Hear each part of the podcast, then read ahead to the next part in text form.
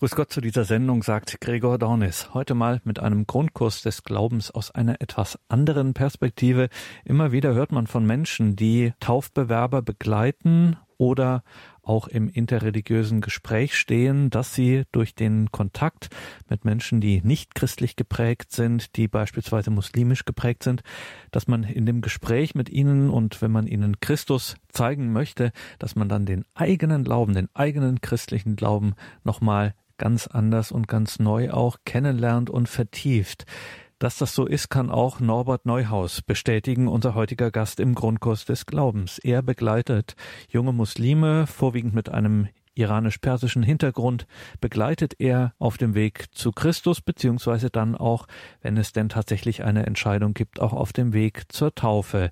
Er ist ehrenamtlicher Katechet, der solche Wege, solche besonderen Leben mit Gott begleitet und er muss in diesem Ehrenamt die Basics des christlichen Glaubens einfach klar und verständlich erklären. Und deswegen haben wir ihn mal nach bestimmten Basics des christlichen Glaubens gefragt und spannende Antworten bekommen von Dr. Norbert Neuhaus.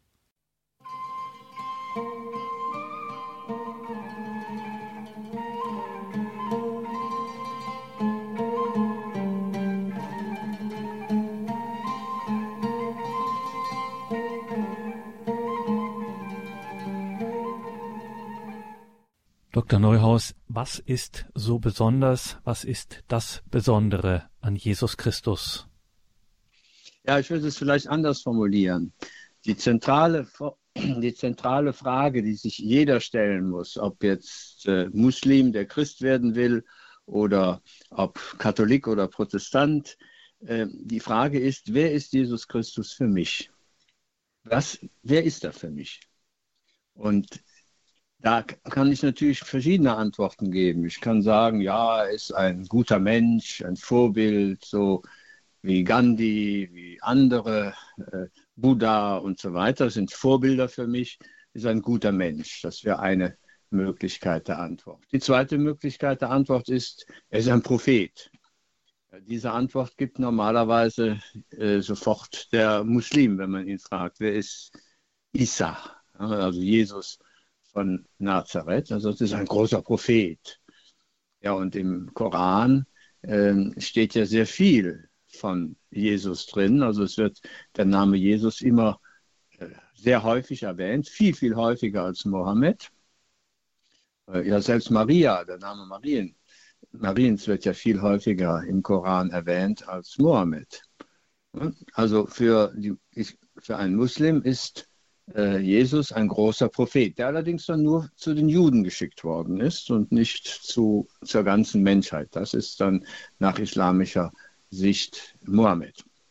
Ja, und drittens, die dritte Möglichkeit ist zu, äh, zu sagen, ja, Jesus Christus ist der Mensch gewordene Gott. Ist der Sohn Gottes, die zweite Person der göttlichen Dreifaltigkeit, die Mensch geworden ist. Das ist das, der Kernbereich des christlichen Glaubens. Und da muss jeder Einzelne für sich seine Antwort finden. Wer ist Jesus Christus für mich?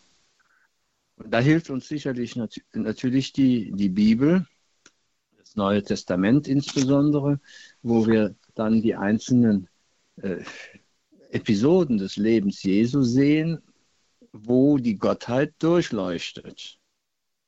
Ein wichtiges Beispiel ist wo Jesus in einem Raum sitzt mit Schriftgelehrten und Pharisäern und vielen anderen Leuten. Und da kommt der, da kommt ein Gelähmter, der auf, auf einer Bahre liegt, von vier Leuten getragen und die kommen nicht zu ihm hin und sie schlagen das äh, Dach auf und lassen dann die Bahre unmittelbar vor Jesus nieder. Und dann sagt Jesus, deine Sünden sind dir vergeben. Und die Gesetzeslehrer äh, überlegen und sagen, wie kann er Sünden vergeben? Er lästert Gott, nur Gott kann Sünden vergeben. Und dann sagt Jesus, damit ihr seht, dass ich die Vollmacht habe, Sünden zu vergeben, steh, steh auf, sagte er zu dem, äh, zu dem Gelähmten, steh auf, nimm deine Ware und gehe. Und er stand auf und ging. Also hier in, in dieser konkreten Situation zeigt sich die Göttlichkeit Jesu, dass eben nicht nur schöne Worte gemacht werden, deine Sünden sind dir vergeben, sondern dass das real ist. Und dass, wenn nur Gott die Sünden vergeben kann, er auch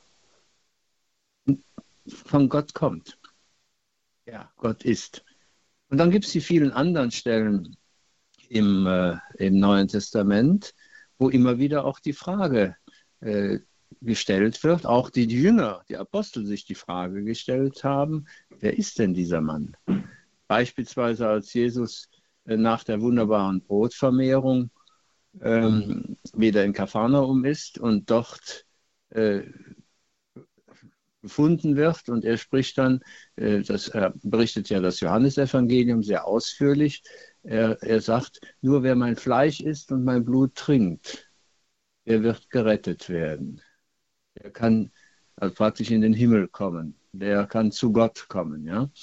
Und da sind die Jünger, viele Jünger sind ja da weggegangen. Und da hat Jesus nicht gesagt, ah, ah, das ist jetzt nur symbolisch gemeint, sondern er meint es real und wendet sich dann an seine Zwölf und sagt, wollt auch ihr gehen. Und dann sagt Petrus, du hast Worte des ewigen Lebens. Also hier kommt einmal der Anspruch, den Jesus selber aufstellt zum Vorschein und gleichzeitig durch seine Taten, die Wunder, die er wirkt, ähm, zeigt er, dass das, was er sagt, auch bekräftigt wird durch äh, ein übernatürlich, nur übernatürlich zu erklärendes Wunder. Das muss man auf sich wirken lassen. Und es gibt den einen oder anderen äh, äh Muslim, der bei mir in der Katechese war, der insbesondere dieses Thema, also die verschiedenen Wunder, die Jesus gewirkt hat, dann äh, dazu bringt, sich nicht nur mit der Person Jesu Christi zu beschäftigen, sondern auch den, den Schritt zum Glauben äh, zu machen. Dass er sagt, ja, nur wenn er dieses alles machen kann und das zuverlässig bezeugt ist, dann ist er wirklich der Messias, dann ist er der Sohn Gottes, dann ist er Gott selber, der in Menschengestalt äh, als Mensch zu uns gekommen ist. Und diesen Schritt des persönlichen Glaubens, den muss natürlich jeder für sich selber machen. Er kann, man kann lieben und glauben. Äh, das sind Dinge, die kann man nur in Freiheit vollziehen. Dazu kann man nicht gezwungen werden. Auch, auch für die, äh, die Apostel eröffnet sich ja, man muss sich ja auch in, in, in, die, äh, in die Situation der Apostel hineinversetzen. Die Apostel waren, wie im Übrigen auch alle Muslime, ganz strenge Monotheisten. Ganz strenge Monotheisten. Die konnten sich vorstellen, dass ein Prophet kommt. Ja, okay, der war ja auch angekündigt. Der wird ja auch gefragt. Ähm, Johannes wird gefragt, bist du der Prophet? Bist du der Messias? Beide wurden als vielfach als zwei verschiedene Personen angesehen. Und der Begriff des Messias war ja auch im jüdischen Volk nicht ganz klar einen erwarteten einen Heerführer, der die Römer aus dem Land wirft und das Reich Davids wieder herrichtet und praktisch zu einem, zur Weltgeltung führt. Und dann gibt es bei Jesaja äh, die Prophezeiung des Gottesknechtes, des leidenden Gottesknechtes. Ja. Also insofern war auch für die Juden damals nicht besonders klar, äh, ja, was ist denn, wer, wer, ist denn der Messias? Ja. Äh, erst nach der Auferstehung wird es den, den äh, Aposteln klar, dass Jesus der Messias ist und dass der Messias wirklich der Sohn Gottes ist, der Menschensohn, so wie er bei Daniel äh, dargestellt wird und so wie auch äh, Johannes vom Lamm Gottes spricht, als Andreas und Johannes äh, bei ihm war und Jesus vorbeiging und sie dann Jesus nachfolgten und mit ihm den Nachmittag verbrachten. Und dann sagten, wir haben den Messias gefunden. Also diese, diese Frage, wer ist, die, wer ist Jesus Christus, äh, war nicht von Anfang an einfach klar und offensichtlich. Und wir, wir lesen ja selbst bei der, bei der Himmelfahrt, dass da noch einige Leute zweifelten. Und wir haben es ja dann in der Kirchengeschichte auch gesehen, die ersten Auseinandersetzungen gingen darum, wer ist dieser Jesus Christus? Ist das nur ein Scheinleib Gott, der erschienen ist in einem Scheinleib? Ist er wirklich gestorben? Wenn man also die Johannesbriefe dann auch sieht, wo, ähm, wo Johannes dann sagt, ja, ich habe ihn wirklich sterben sehen. Ja? Also es, das war gegen äh, diese erste Heresie, die vom Scheinleib sprach, so ähnlich wie eben Zeus in der Gestalt eines Stieres die Europa entführt hat oder solche, solche Geschichten von dieser Seite her beeinflusst, äh, um sich das zu erklären, was ist das denn jetzt wirklich? Und ähm, wir haben es ja gerade auch beim Islam äh, mit einer Religion zu tun, die von einem judenchristlichen äh, Ursprung herkommt.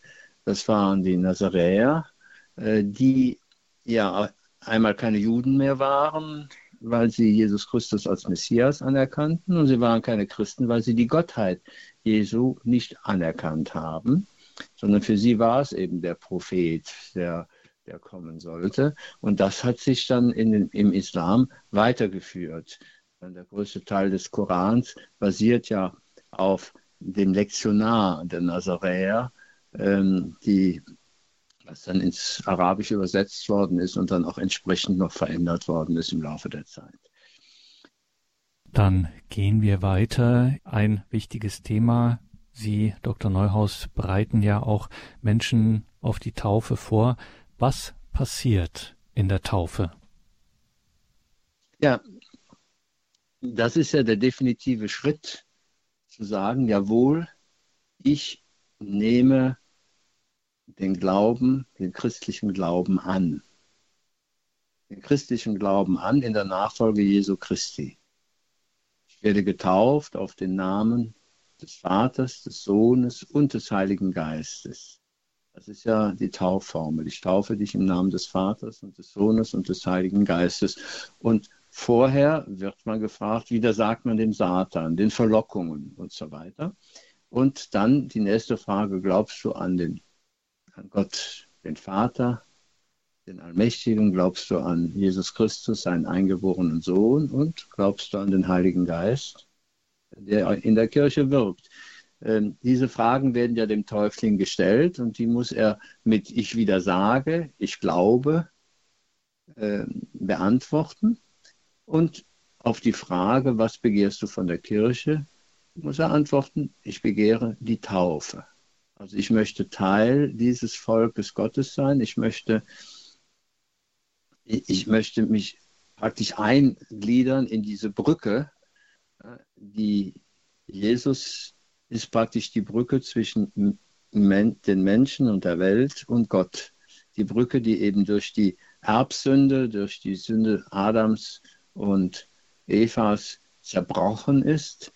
Diese Brücke wird wieder her gestellt und wir sind aufgefordert, als Teil des Leibes Jesu Christi, Teil dieser Brücke zu sein zwischen Gott und den Menschen, damit hier diese Liebe auch fließt und wirksam wird.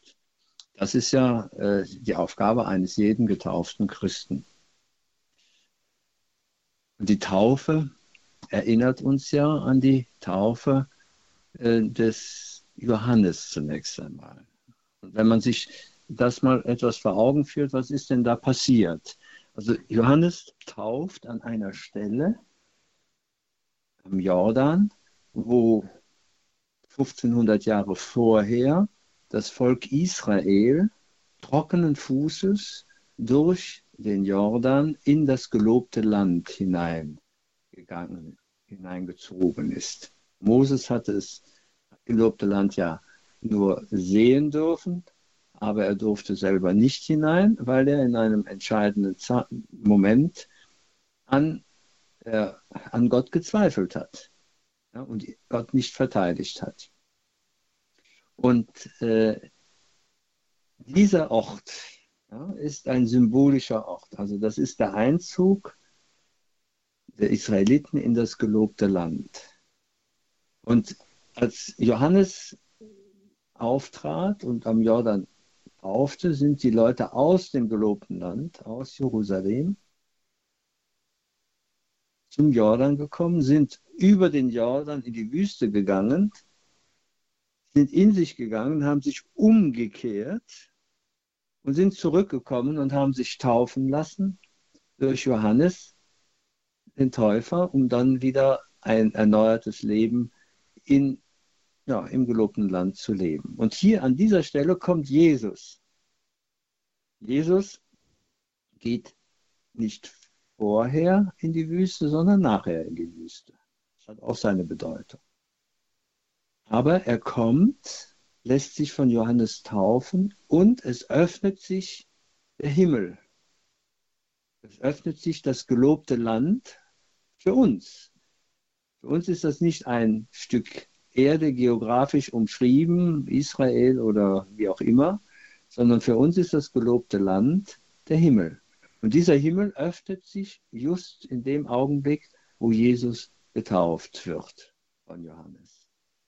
Der Heilige Geist kommt auf ihn herab und die Stimme des Vaters ertönt, dies ist mein geliebter Sohn. Also das, äh, das ist das, was eigentlich die Taufe ausmacht. Wir äh, durch die Taufe Jesu und in der Folge der Taufe öffnet sich der Himmel. Wir haben ein, die Möglichkeit des Zuganges zum Himmel und wir werden eingegliedert in die Familie Gottes. In dem Maße, in dem wir eben Jesus Christus nachfolgen. Wir werden Kinder Gottes, wir gehören zur Familie Gottes.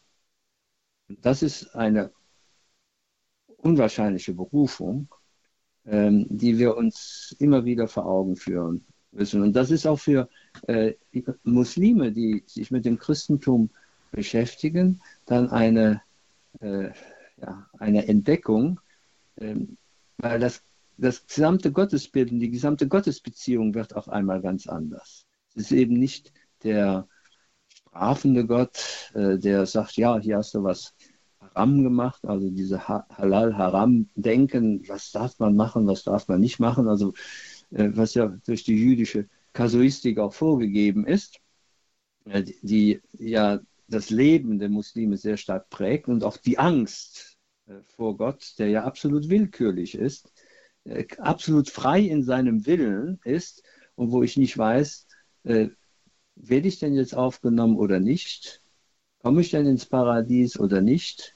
Bin ich denn verdammt oder nicht? Ja, dass hier durch die Taufe, dass der Himmel sich öffnet und dass wir Teil der göttlichen Familie werden, das ist eine unheimlich befreiende Botschaft für viele äh, Muslime, die das Christentum entdecken. Das ist der Grundkurs des Glaubens bei Radio Horeb und Radio Maria. Heute mit Dr. Norbert Neuhaus, einem ehrenamtlichen Katecheten, der Menschen mit muslimischem Hintergrund begleitet auf dem Weg zu Christus, beziehungsweise dann auf dem Weg zur Taufe. Für diesen Grundkurs haben wir den katholischen Laien Dr. Norbert Neuhaus mal nach grundlegenden Glaubensinhalten des Christentums gefragt.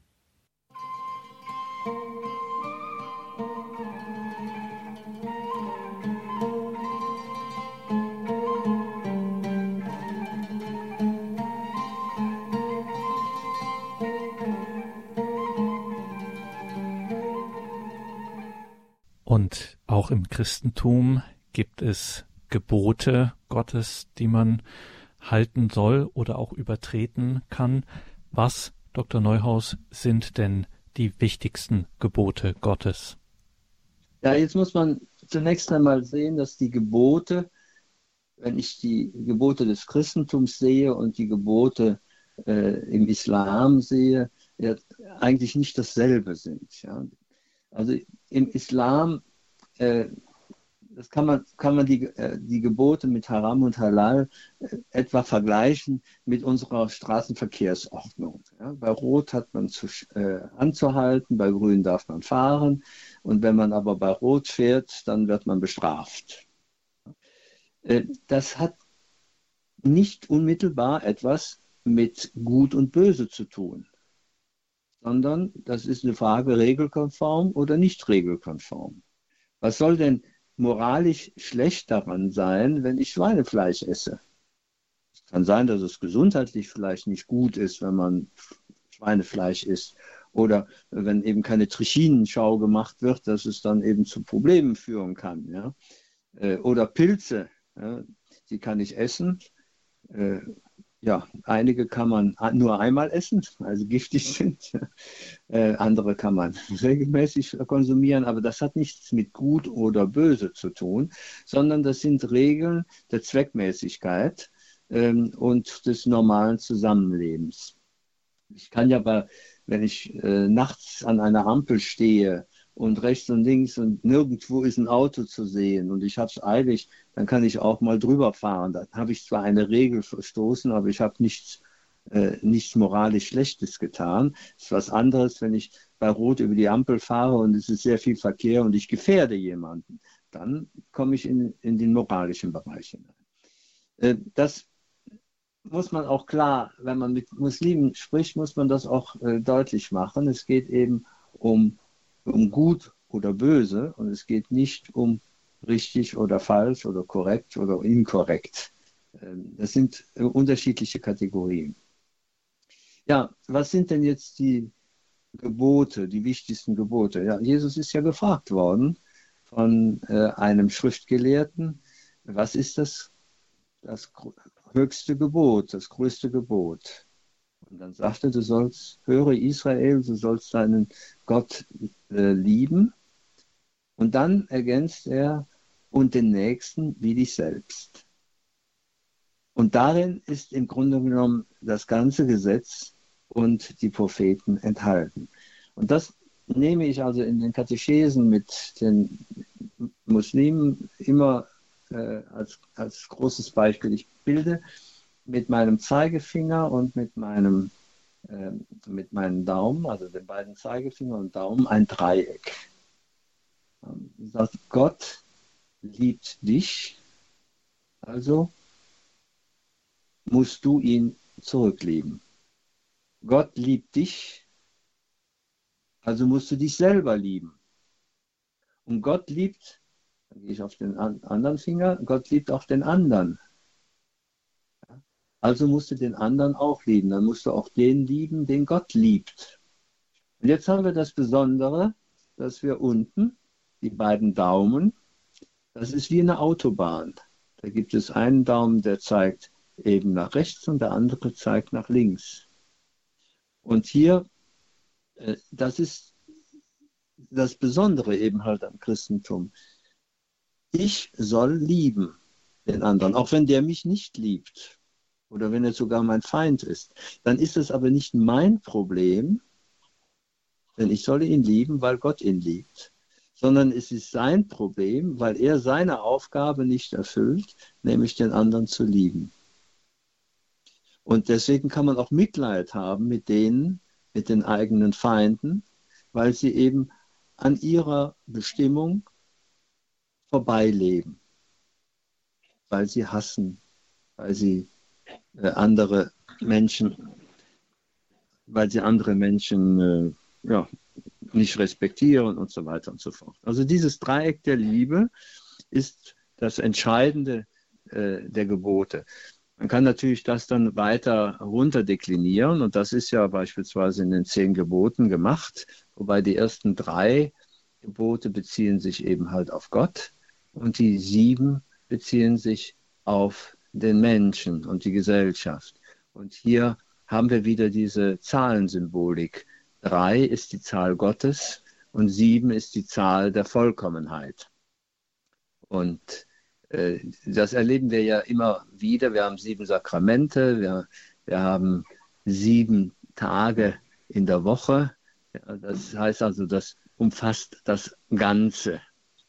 Und die drei ist schon von alters her äh, auch im semitischen Bereich, also im, im, Judentum, die Zahl Gottes gewesen, obwohl man streng monotheistisch war und von Dreifaltigkeit noch nichts äh, gesehen hat. Und dieses sieben ist auch drei plus vier. Drei ist die Zahl Gottes und vier ist die Zahl der Welt. wir haben vier Himmelsrichtungen, wir haben vier Jahreszeiten. Und wenn drei und vier zusammenkommen, heißt das, es umfasst die gesamte Welt. Das ist vollkommen. Also diese Zahlensymbolik, äh, die wir auch, auch hier wieder finden, das muss man äh, im Hinterkopf haben. Es, es, hilft einem auch etwas, die, ähm, die Dinge etwas näher äh, zu verstehen. Das gleiche gilt im Übrigen auch fürs Vaterunser. Wir haben die ersten drei Bitten beziehen sich auf Gott und die vier Bitten danach beziehen sich auf, die, auf uns. Und drei plus vier ist wieder sieben. Das heißt, das Vaterunser ist ein Gebet, was im Grunde genommen unser ganzes Leben einschließt. Wir können also aus dem Vaterunser unser gesamtes Leben gestalten. Und das Gleiche gilt natürlich dann auch, was die Gebote angeht. Wobei entscheidend ist nicht, wenn ich mit Muslimen spreche, wenn die von Haram und Halal kommen, dann denken die immer an die Waage und sagen, ja, ich habe ein bisschen mehr Gutes getan als Schlechtes. Ja? Also die Waage neigt sich zum Guten, also müsste Gott mit mir äh, barmherzig sein. Aber darum geht es eigentlich gar nicht. Es geht ja um die Liebe. Und die Liebe, die, das ist eine Beziehung. Es ist nicht ein ein Anhäufen von irgendwelchen guten Taten, äh, die sich dann gegen die schlechten Taten aufwiegen, sondern es geht darum, dass die Beziehung in Ordnung ist. Und das ist genauso, wenn ich das Beispiel bringe, ähm, das heißt, der Mann hat einen Seitensprung gemacht und seine Frau kommt dahinter. Dann kann der Mann nicht sagen, aber ich habe dir doch einen, einen Porsche gekauft, ich habe dir einen Pelzmantel gekauft und du hast doch auch äh, die Diamantenkette bekommen von mir und einen tollen Urlaub und was weiß ich, was ich alles gemacht habe. Nein, ich sage, das spielt alles keine Rolle. Du warst mir untreu. Jetzt bereue es und dann können wir darüber reden, ob wir wieder einen neuen Anfang finden. Das heißt, die Beziehung muss wieder stimmen. Das, hat, das kann ich nicht aufwägen äh, durch irgendwelche materiellen Dinge oder bestimmte Anzahl von einzelnen Taten. Und das ist ja das Spezifische auch im Christlichen. In, es geht um eine persönliche Beziehung zu Gott. Es geht um ein, eine persönliche Liebesbeziehung zu Gott. Und wir haben die Möglichkeit eben durch die Beichte, durch die Reue, äh, immer wieder einen Reset zu machen immer wieder neu anzufangen und die Liebesbeziehung wieder aufzubauen. Denn äh, Gott verzeiht immer. Die Menschen nur manchmal, die Natur niemals. Im Grundkurs des Glaubens ist Dr. Norbert Neuhaus zu Gast. Der ehrenamtliche katholische Laie begleitet junge Muslime, gibt Zeugnis von seinem christlichen Glauben und was er da so für Antworten geben kann über grundlegende und zentrale Glaubensinhalte des Christentums, das fragen wir ihn, Dr. Norbert Neuhaus.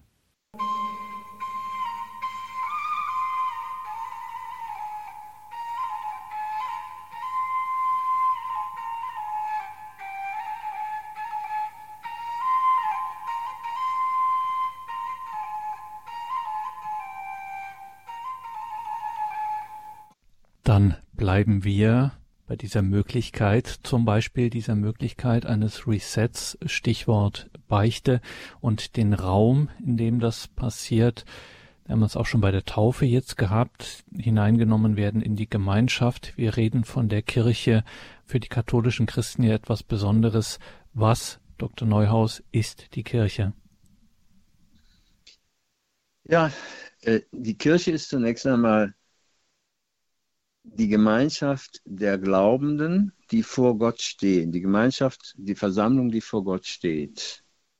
Die Kirche definiert sich eben in, in Bezug auf Gott. Und die Kirche ist eben nicht nur die Gemeinde, wie das im protestantischen Bereich äh, betont wird, die Gemeinde, die jetzt hier zusammenkommt, sondern die katholische Auffassung der Kirche ist ja dass sie der mystische Leib Christi ist, der durch die Zeit hindurch alle verbindet, also die triumphierende Kirche im Himmel, die Heiligen, die bereits im Himmel sind, die leidende Kirche die im Fegefeuer ist und die sich noch vorbereiten muss, die sich noch, sich noch reinwaschen muss, um äh, vor, die, äh, vor Gott treten zu können.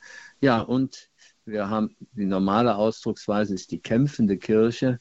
Ähm, ich würde hier lieber sagen, die Kirche, die sich noch zu bewähren hat.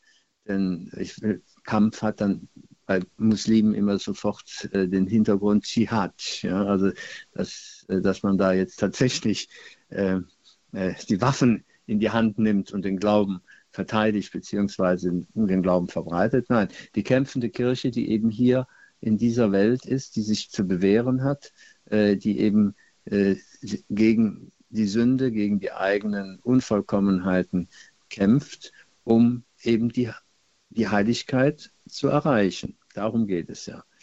Und die Kirche selber als dieses Volk Gottes ist natürlich strukturiert. Ist strukturiert, äh, und das wird heute teilweise vergessen. Ähm, wenn man, wenn man äh, sich an, an Jesus orientiert, dann sehen wir, wir haben drei Schichten innerhalb der Kirche oder zur Zeit Jesu. Wir haben die Leute, die zu Jesus kamen, beispielsweise bei der wunderbaren Brotvermehrung, die Jesus zugehört haben und dann nach Hause gegangen sind. Dann haben wir einen Kreis von Jüngern, die Jesus intensiver gefolgt sind, die also mit ihm gezogen sind. Und aus diesem Kreis der Jünger hat Jesus die zwölf Apostel berufen. Wir haben also eine dreifache Gliederung. Und was wir heutzutage leicht vergessen, ist der Bereich der Jünger. Wenn wir von Kirche sprechen, wir haben die Volkskirche, natürlich, wir sind, und dann haben wir die Hierarchie, also die Priester, die Bischöfe, den Papst.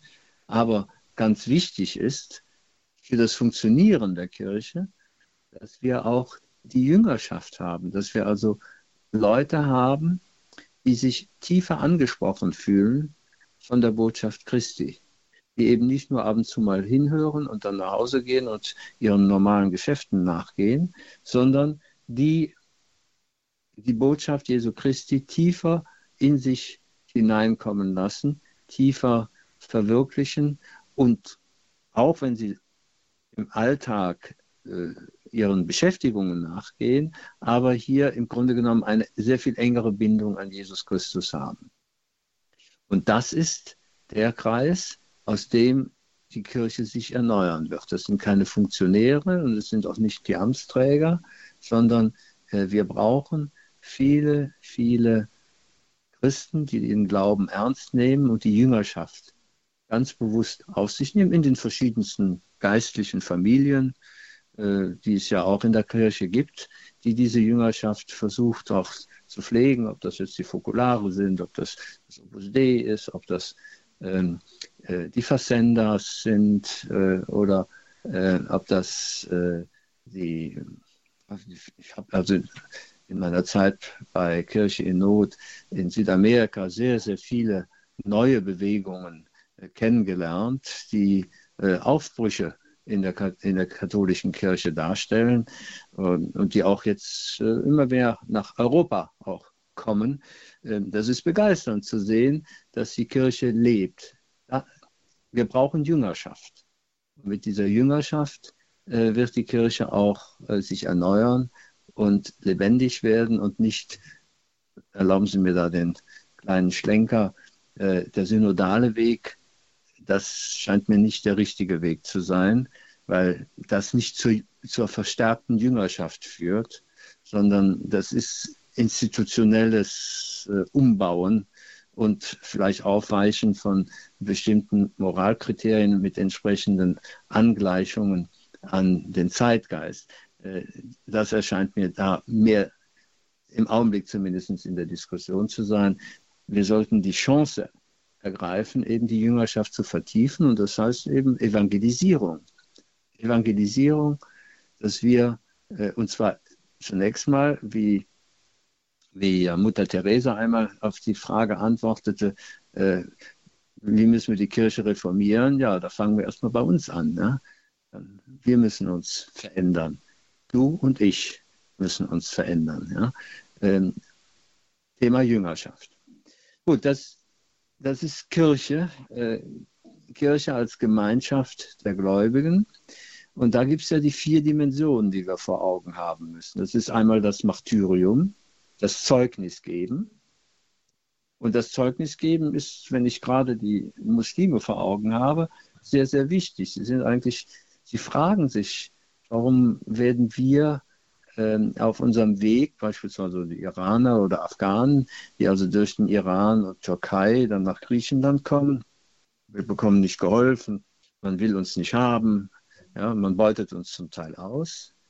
Und wenn sie dann nach Griechenland kamen, und in Griechenland, ja, die, den Griechen geht es ja wirklich nicht gut, aber hier auf einmal eine ganz andere Kultur vorfanden, die eben den Leuten helfen.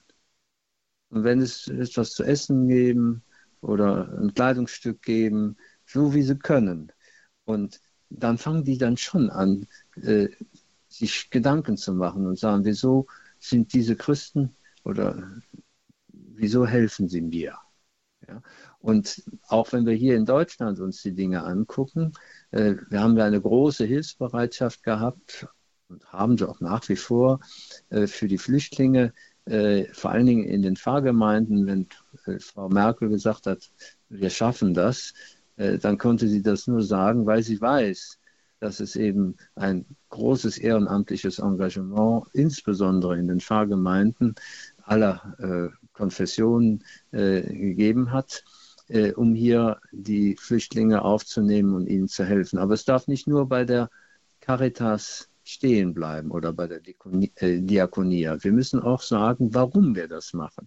Das heißt also, das Zeugnis geben wird erwartet, dass wir auch über unseren Glauben sprechen und nicht sagen, ja, das ist jetzt eine Sache, die der Herr Pastor zu machen hat. Nein, jeder, jeder Christ, der getauft ist und gefirmt ist, hat die Aufgabe, auch mit in seinem um Umkreis äh, evangelisierend tätig zu sein, von dem Glauben zu reden, von der Hoffnung, die uns beseelt und die Motivation zu sprechen. Also, erste Dimension, Zeugnis geben. Die zweite Dimension der Kirche ist natürlich die Liturgie, Liturgia, also das gemeinsame, die gemeinsame Gottesverehrung, die Liturgie feiern, die Anbetung, das Gebet, das gemeinschaftliche Gebet die Wallfahrt und was alles damit zusammenhängt. Dann gibt es die dritte Dimension, ist die Communio, also die Gemeinschaft. Dass man auch wirklich versucht, Gemeinschaft zu pflegen. Ähm, Gemeinschaft in der, in der breitesten Form. Ja, also nicht nur äh, eine kleine Gemeinde oder das ist unser Club und das ist deren Club, sondern dass wir auch weltumfassend die Kirche als Gemeinschaft begreifen die Weltkirche mit im Auge haben. Und ich glaube, das tut uns Deutschen auch gerade mal äh, sehr gut, uns klarzumachen, dass wir nur drei Prozent der gesamten Katholiken in der ganzen Welt darstellen. Und wenn ich die, die Zahl der aktiven äh, Katholiken in Deutschland nehme und das nochmal ins Verhältnis setze, sind wir ein ganz verschwindend geringer Teil der Weltkirche also die Weltkirche auch mit im Auge haben, wenn wir über Communio reden und nicht nur unsere kleine Gemeinde. Ja, und dann natürlich den Bereich der Diakonia. Also Diakonia, der Caritas, äh, der Hilfestellung. Äh, da wird ja hier sehr viel getan, aber wir müssen auch aufpassen, dass äh, das sich nicht verselbstständigt und praktisch zu einer Sozialindustrie wird, äh, die, als Geschäftsmodell.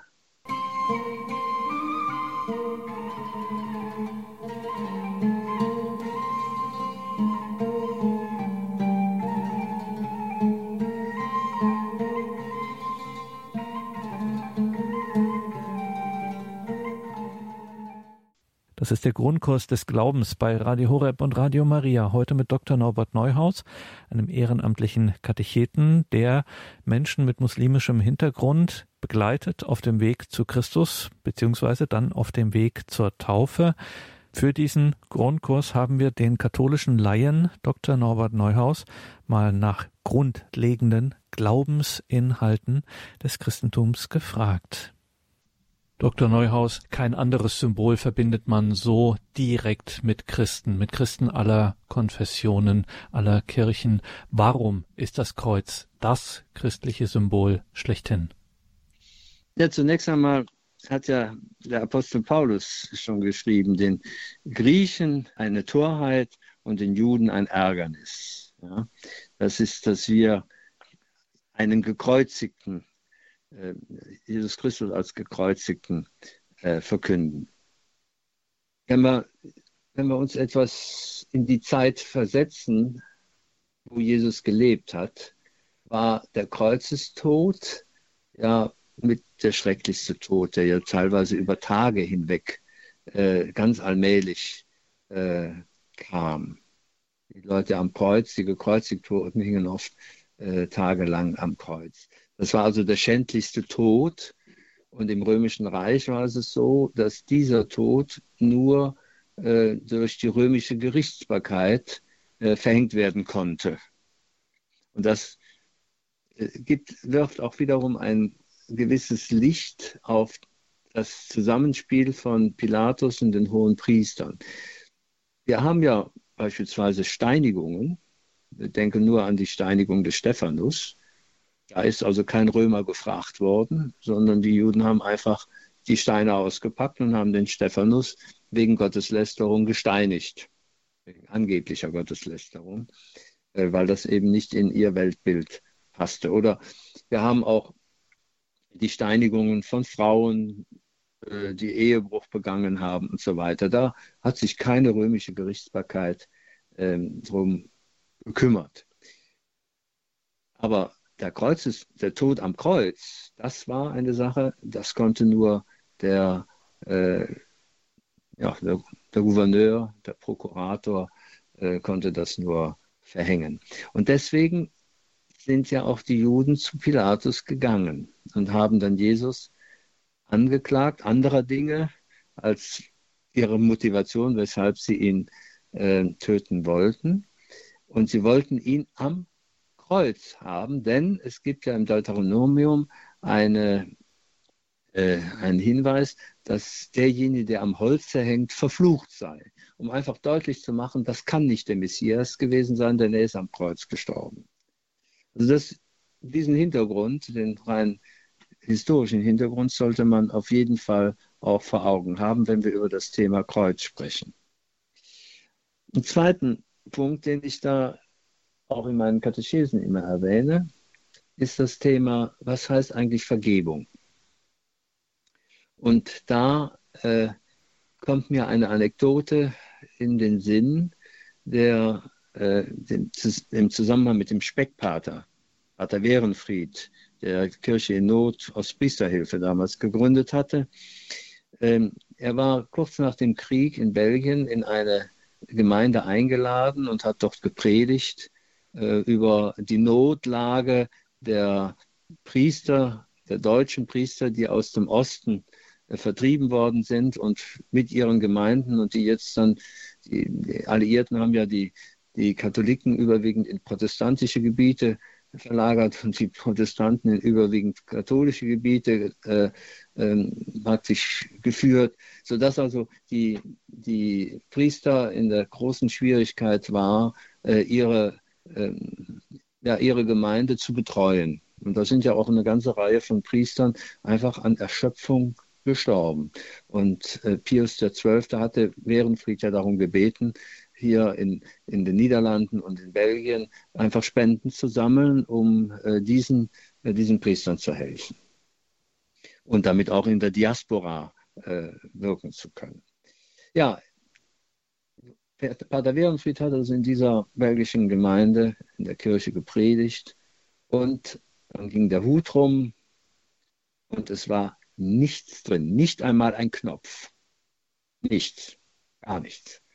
Und abends saßen dann die, äh, der Pfarrer und Werenfried zusammen und beklagten doch die Hartherzigkeit der Menschen.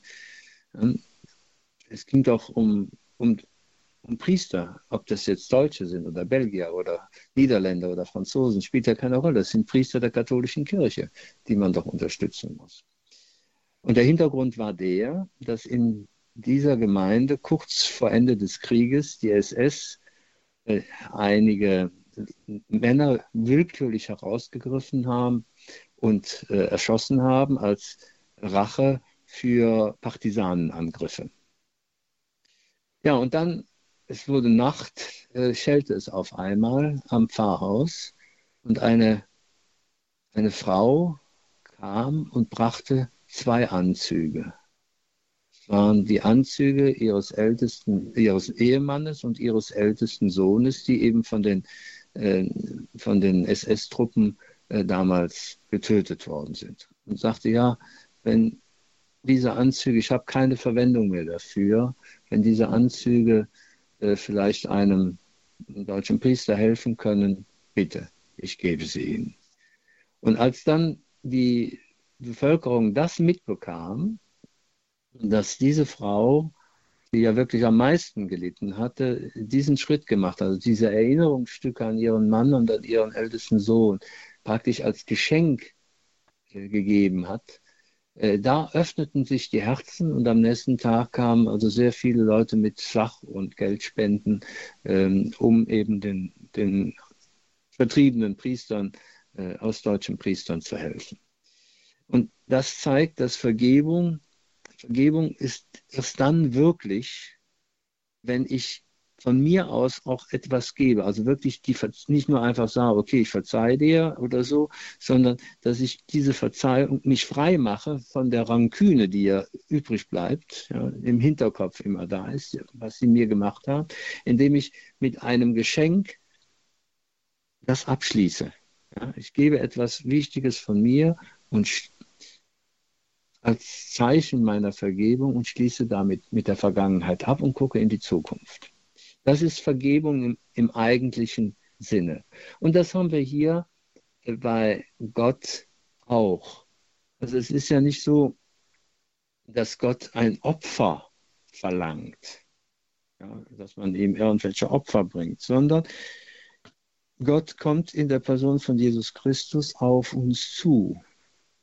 Er ist das Geschenk Gottes an uns, den Weg und er stößt auf die Bosheit der Menschen. Die Bosheit der Menschen, äh, die eben die eben nicht bereit sind, äh, nicht nur zu verzeihen, sondern die Verzeihung anzunehmen. Und Gott, also Jesus Christus macht keinen Schritt zurück. Er könnte ja sagen, ja, vor gerade in dem Augenblick, wo der, der römische, erste römische Soldat die Geißel den Arm hebt, um mit der Geißel auf ihn einzuschlagen, könnte er sagen, stopp. Ich bin gekommen, ich wollte die Brücke bauen, ihr wollt nicht, ich gehe. Nein, das tut er nicht.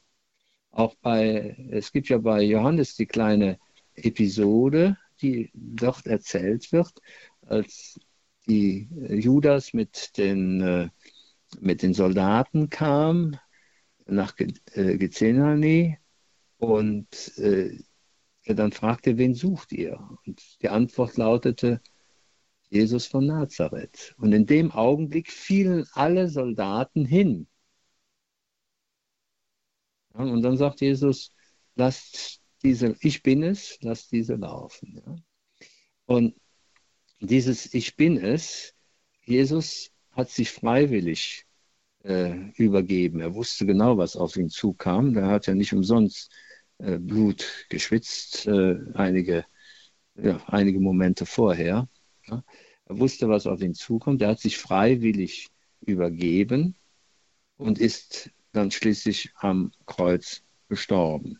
Das heißt, er hat die Bosheit der Menschheit auf sich genommen und mit Liebe überwunden. Denn es ging ihm, Gott hat sein Geschenk der Verzeihung nicht zurückgenommen. Das ist, glaube ich, eine Dimension, die wir vor Augen haben müssen, um das wirklich zu verstehen. Was heißt hier Erlösung? Dass das nicht nur eine brutale Angelegenheit ist, sondern dass dahinter einfach das Geschenk bis zum letzten äh, steht. es gibt ja eine dritte Dimension. Wir haben in den, äh, wir haben als Christen oder in christlichen Familien die Tradition, dass wir in, den, in vielen Räumen Kreuze haben. Kreuze aufhängen. Das ist nicht ein Zeichen, dass wir Masochisten sind, sondern es ist ein Zeichen, dass egal wie groß unsere Sünde ist, Gott uns verziehen hat, wenn wir um Verzeihung bitten. Und das erinnert uns eigentlich an die Episode, die bei Lukas dargestellt ist, wo Jesus am Kreuze hängt und rechts und links von ihm sind zwei Kriminelle, ja äh, ebenfalls gekreuzigt. Und der eine ruft ihn zu und sagt, hier, hilf dir und hilf uns, dass wir hier runterkommen. Ich sage es jetzt mal ein bisschen salopp. Ja. Und dann sagt der andere, halt du den Mund. Wir verdienen diesen Tod, denn das, was wir gemacht haben, äh, ja, das, äh, da verdienen wir den Tod. Aber Jesus ist unschuldig. Und dann wendet er sich an Jesus und sagt, Jesus, denk an mich, wenn du in dein Reich kommst. Und dann sagt Jesus, noch heute wirst du mit mir im Paradiese sein. Das heißt, egal wie groß die Sünde ist, die wir begangen haben, wenn wir Gott um Verzeihung bitten, hat er uns bereits die Verzeihung gewährt. Und das ist besondere, der besondere Ausdruck des Kreuzes, den wir auch in unseren in, in unseren Wohnungen haben, dass wir, wenn wir das Kreuz sehen, wissen, wir haben immer die Möglichkeit zurückzukommen. Wir haben immer die Möglichkeit des Resets.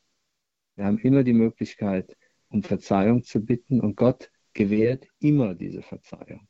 Das, denn es geht um eben nicht nur um die eine Tat oder was man gemacht hat, sondern es geht um die Beziehung. Die Beziehung zurück zu Gott. Und da sieht man auch eigentlich die, große Grausamkeit auch heute in der öffentlichen Meinung. Wenn da irgendeiner mal äh, ein Politiker oder ein, ein, führender Schauspieler oder Wirtschaftsmann irgendwann mal einen Fehler gemacht hat, wird ihm das immer wieder nachgetragen, auch wenn er um Verzeihung gebeten hat und eingesehen hat, dass das, dass das falsch war, was er gemacht hat.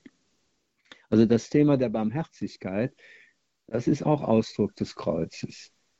Das Kreuz ist das Zeichen der Barmherzigkeit Gottes mit uns, dass egal wie groß die Schuld und der Fehler war, den wir gemacht haben, dass wir, äh, dass Gott uns, wenn wir um Verzeihung bitten, das dann auch bereits gewährt hat. Das heißt nicht, dass ich dann nicht mehr zur Beichte gehen muss, wenn ich mich bereue und dann gehe ich nicht mehr zur Beichte. Nein, nein, das heißt das nicht, sondern wir sind sicher. Wir sind sicher, dass wenn wir es bereuen äh, und dann die entsprechenden Wege gehen, auch äh, nämlich zur Beichte, dass wir die Verzeihung auch erhalten. Und das ist ein großes, großes Geschenk. Äh, und das drückt sich in diesem Kreuz auch aus. Ja, und dann gibt es noch einen vierten, eine vierte Dimension. Das ist das Leid. Wenn wir, es heißt ja nicht umsonst, äh, wir sollten unser Kreuz auf uns nehmen. Wir stehen vor dem Leid. Wir können daran verzweifeln. Wir können aber auch es annehmen. Das sind die zwei grundsätzlichen Situationen. Und das Leid kommt aus zwei Gründen. Der eine Grund ist einfach die Beschränktheit unseres Daseins. Wir können, unser Geist kann sich vieles vorstellen, aber wir bleiben in Raum und Zeit. Und so ein kleiner Virus wie der Corona, äh, Coronavirus, äh, der kann uns einen Strich durch die Rechnung machen. Also das sind Dinge, die auf uns zukommen, ja, die, die, äh, die, wo wir die Begrenztheit unseres Lebens anerkennen müssen, äh, auch wenn unser Geist äh, praktisch unbegrenzt ist. Das ist der eine Punkt, weshalb Leiden entstehen kann. Also das ist die Frage, dass wir die Conditio Humana auch wirklich annehmen, so wie sie ist. Und das Zweite, und das ist vielleicht der größte Teil des Leides, der kommt durch die Sünden, die wir begehen. Und wenn äh, die Frage war ja, die Schlange sagt, wenn ihr von dieser Frucht esst, seid ihr wie Gott. Ihr entscheidet, was gut und was böse ist. Und wenn wir das dann wahr machen und meinen, ich bin Gott, und sie meinen, sie sind Gott, und der dritte meint, er ist auch Gott, dann haben wir sofort die, äh, haben wir sofort den Interessenskonflikt. Wir haben den Konflikt, der dann bis zum Mord und Totschlag führen kann, zu vielen Ungerechtigkeiten führen kann, unter denen wir leiden. Ja, und wenn wir aus freien Stücken unser Kreuz auf uns nehmen, weil wir einfach sagen, wir sind begrenzt, ich habe jetzt diese Krankheit, ich habe jetzt diese, und ich verzweifle nicht daran, sondern ich sage, ich trage dieses Kreuz und versuche damit zu kompensieren, das Leid, was ich selber verursacht habe, durch meine Fehlleistungen, durch bewusst oder unbewussten Fehlleistungen, wo ich anderen Leid zugefügt habe. Dass ich also praktisch, indem ich Leid aufnehme und nicht mit Ärger weitergebe, sondern es aufnehme wie ein Schwamm, zu sagen, ja, okay, ich nehme es an und versuche damit einen Teil des Leides, was ich verursacht habe, aufzufangen, zu kompensieren, beziehungsweise auch das Leid, was andere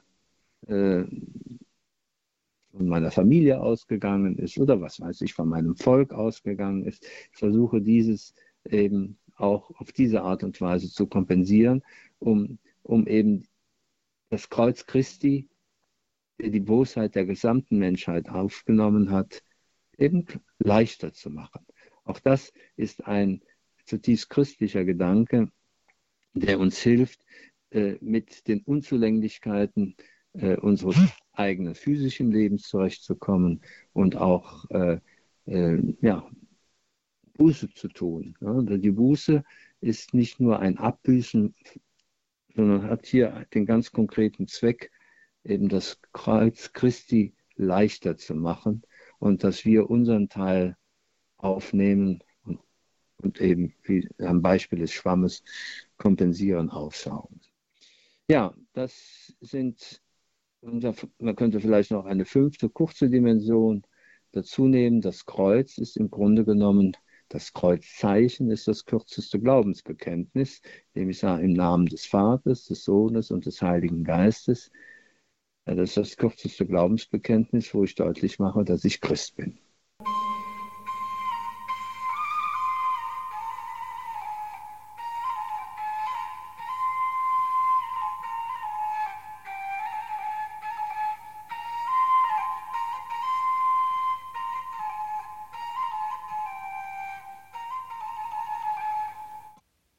Das war der Grundkurs des Glaubens mit Dr. Norbert Neuhaus. Er ist katholischer Laie und sein Ehrenamt ist das Zeugnis für den christlichen Glauben, das Zeugnis für Christus, die Begleitung von jungen Muslimen, wenn sie sich denn auf den Weg zur Taufe machen. Da begleitet Norbert Neuhaus diese Wege natürlich ganz klar als ein Freund, aber eben auch als Katechet. Liebe Hörerinnen und Hörer, wir werden weiter mit Dr. Norbert Neuhaus im Gespräch sein. Für heute sind wir am Ende der Sendung angelangt. Sie können das Ganze nachhören in der Mediathek, in der Radio Horeb App beziehungsweise in unserem Internetauftritt auf horeb.org und immer wieder herzliche Einladung, wenn Sie diese Sendung dann auch in Ihren sozialen Netzwerken teilen und weiter verbreiten möchten. Immer wieder gern. Das kann nichts schaden. Danke fürs Dabeisein. Bleiben Sie jetzt dran. Wir beten um 15 Uhr den Barmherzigkeitsrosenkranz heute mit Alexandra Maria Linder, der Vorsitzenden des Bundesverbandes für Lebensrecht. Alles Gute und gottesreichen Segen wünscht ihr Gregor Dornis.